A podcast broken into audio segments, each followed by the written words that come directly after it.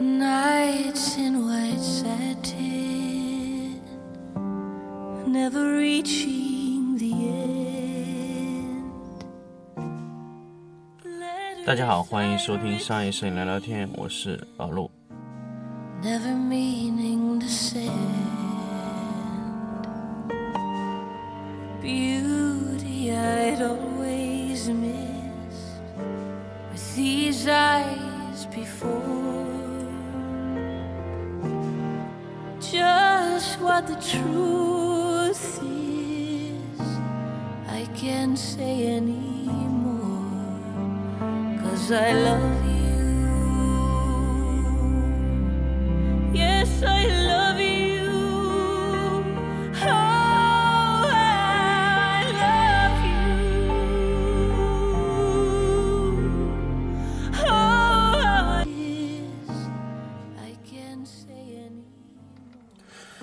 欢迎大家继续收听商业摄影聊聊天。那么这一期呢，分享一个个人的学习方法。那么怎么用追问的方式来提升自己的学习能力？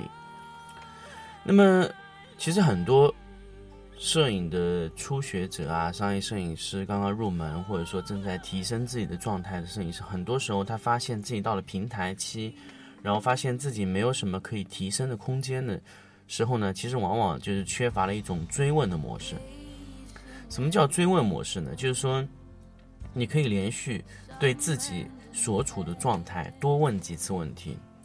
比如说，你这个你现在布了一个灯光，那么你会不会尝试去改变其中某一个光线，替换掉某一种光线，替换掉某一种方案，或者替换其中几种顺序，去改变自己的呃对现有的这个摄影的状态的一个改变来。尝试出现一些新的问题，或者说尝试出现一种新的思路。我发现有很多摄影师他是，呃，已经处于一种机械化的方式去去拍摄。那这个就存在一个什么问题呢？就是存在大量的时间啊，把自己落在一个非常舒适的空间里面，觉得哎这样做就是对的，那样就不对。哎，我发现有很多的摄影师到达了一定程度的时候，其实他并不是说。他懒或者怎么样，他其实很简单的问题，他就是没有办法去试错。比如说，他知道这种方式可能是错的，他在上一次试，他觉得错的，但是他这种认为错误的方案呢，仅仅只是只只是在他自己这种脑子里面，他认为哎这种方案可能是有问题的。那么好了，他从此以后啊，只要在这种模式下去尝试，他就不会尝试。为什么呢？因为他觉得那样的方式啊。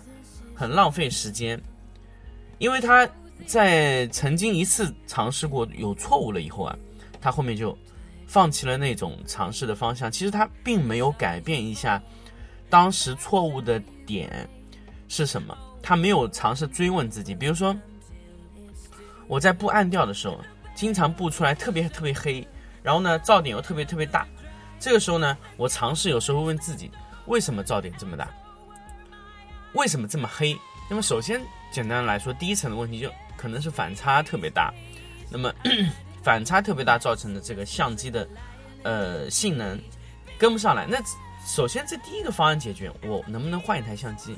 那假设你有你有这个条件，你可以尝试去换一台相机。如果说你没有，那么你可以尝试哎，那如果说我的噪点这么大是暗部特别黑，那么这个时候我可以去尝试把噪点。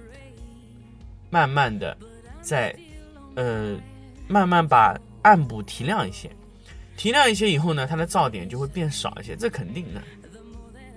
那么这个时候你就要考虑，那么从什么方式我可以让它得到一个比较暗的图片，然后噪点又比较少？这个时候我们可不可以尝试把亮度先拍亮一些，然后再把，呃，整个画面啊暗下来一点点？也就是说，我按照。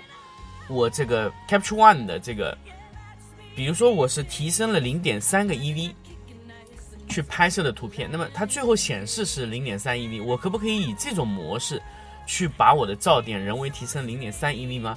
如果你发现是可以的，这个时候你要尝试，呃，那么高光区会会变成什么样子？还有一些大量的这个高光被压缩的位置，那么因为你的暗部已经是，其实你的直方图已经完全靠右了。那么靠右以后呢，那你的高光的位置肯定会被压缩，那你压缩的地方怎么处理啊？压缩的地方我可以慢慢的去控制它的过曝控制，那么会通过人工布光把这个噪点控得非常的小，还有它那个人工的那个高光的控制也可以压得非常的哎平滑一些。那么这个时候呢，就是人为的把你的这个信息直接压缩了。本来说你有二百五十六 G，可能你为了通过呃控制这个噪点，你人为把这个动态压缩成只有两百三、两百二这样的一个压缩的动态级数。那么这种方案是不是可行呢？可行的。那么这种方案，刚才大家发现了没有？这种方案是怎么出现？是通过反复的追问你自己有没有其他的可能性，反复的追问其他有没有可能性。这个是个很痛苦的过程，而且追问得到的答案，有很多时候不一定是对的，而且有很多时候不一定是你想要的答案，而且会把问题问问的特别特别的复杂。但是你在反复追问自己，一定会得到一个非常理想的答案、理想的结果。那么结果就是你想要的。所以我们要在反复的尝试试错的情况下，反复的追问错误在哪里。如果不这样做会怎么样？那么如果那样做会造成什么样的问题？那样做以后又会出现什么新的问题？那么新的问题应该怎么解决？所以这样就是反复追问的魅力啊。那么很多时候我们在具体的去尝试解决问题的时候，就要发现问题，然后解决问题，然后再找到新的问题，然后反复的几次问题，那么你就可以得到很好的答案。很多时候呢。我发现很多朋友问我大部分的问题都是暗调，暗调处理不好。那么其实暗调，你只要把图片的亮度一旦降低，你会出现非常多的问题。那么非常多的问题，老陆也不是像神一般的人，我说什么都可以解决。有时候我也去尝试，这样做可不可以？那样做可不可以？各种的模式尝试下来说，嗯，这样可以。还有很多问题，比如说透视问题。很多朋友碰到的问题也都是透视的情况解决不掉，那么透视也是一个很大、很难、很难搞定的问题。那么透视问题有很多种解决方案，有移轴、后期校准啊，还有那个通过这个座机的前后摆移动、平移，都是可以做到的。那么选择哪一种方式是最优秀的？在不同的情况下是完全不同的。比如说，你在一个需要快速完成拍摄的情况下，然后你的像素又不是特别高的情况，你的相机，那么你用移轴镜头是一个最划算的行为。第二种，你的像素相机很高，但是你这个时候有了一支镜头，它不是移轴，你也可以尝试去用移轴，呃，用后期的校准。怎么用后期校准呢？拍的时候尽量让你的被摄体。占画面的配比比较小一点，因为后面透视拉的时候会损失很多像素，所以这个时候呢，你把一个，比如说你有一个八千万像素的后背，那么你把它当成四千万像素用的时候，那你的这个透视就是完全可以调整的，后期拉准、调准就调准透视都是没有问题的。第三种方案，那就是你想用足像素，然后又不想影响透视，那么选择这个座机是最好的方案，座机是可以前期帮你把。零像素损失的情况得到一个非常好的透视画面，那确实用这个座机调整是最方便的，而且是最完美的。但是透呃调整座机的时候呢，它使用的繁琐性是最高，所以说每一种方案都有不同的解决方案啊，有不同的问题。那么所以说我们要反复的问自己哪一种方案更适合你。所以呢，很多的追问都是存在的。对不对？比如说你你这个场地资金够不够啊？你在这个场景化拍摄的话，资金是不是足够？第二个，时间是不是足够？第三个，器材是不是足够好啊？那这三个问题你都解决完美的匹配出一个方案就可以了。还有很多时候呢，就是我们叫什么呢？叫小牛拉大车，你或者说大牛拉小车这种情况，就是你的器材和你的拍摄物是严重不匹配的。那么这个时候呢？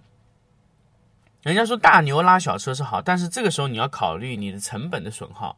第二个，小牛拉大车有时候完成的一些问题啊，确实是通过，呃，很多情况下小牛拉大车能处理好的，基本上也就是以非常非常高的人为的可动性，啊，人为的能动性来改变这个现状。所以基本上我们在选择的时候，选择器材、选择场景、选择客户拍摄的时候，那么你也是需要合理的匹配你的整个方案。那么方案也是需要反复的追问自己，这样可行吗？那样可行吗？哪一种方案是最有性价比的？哪一种方案是最可操作的？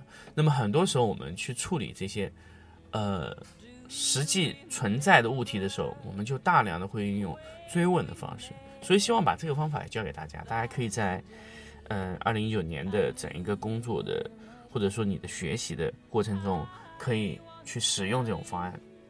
好，我们这期节目跟大家分享到这里，我们下期再见。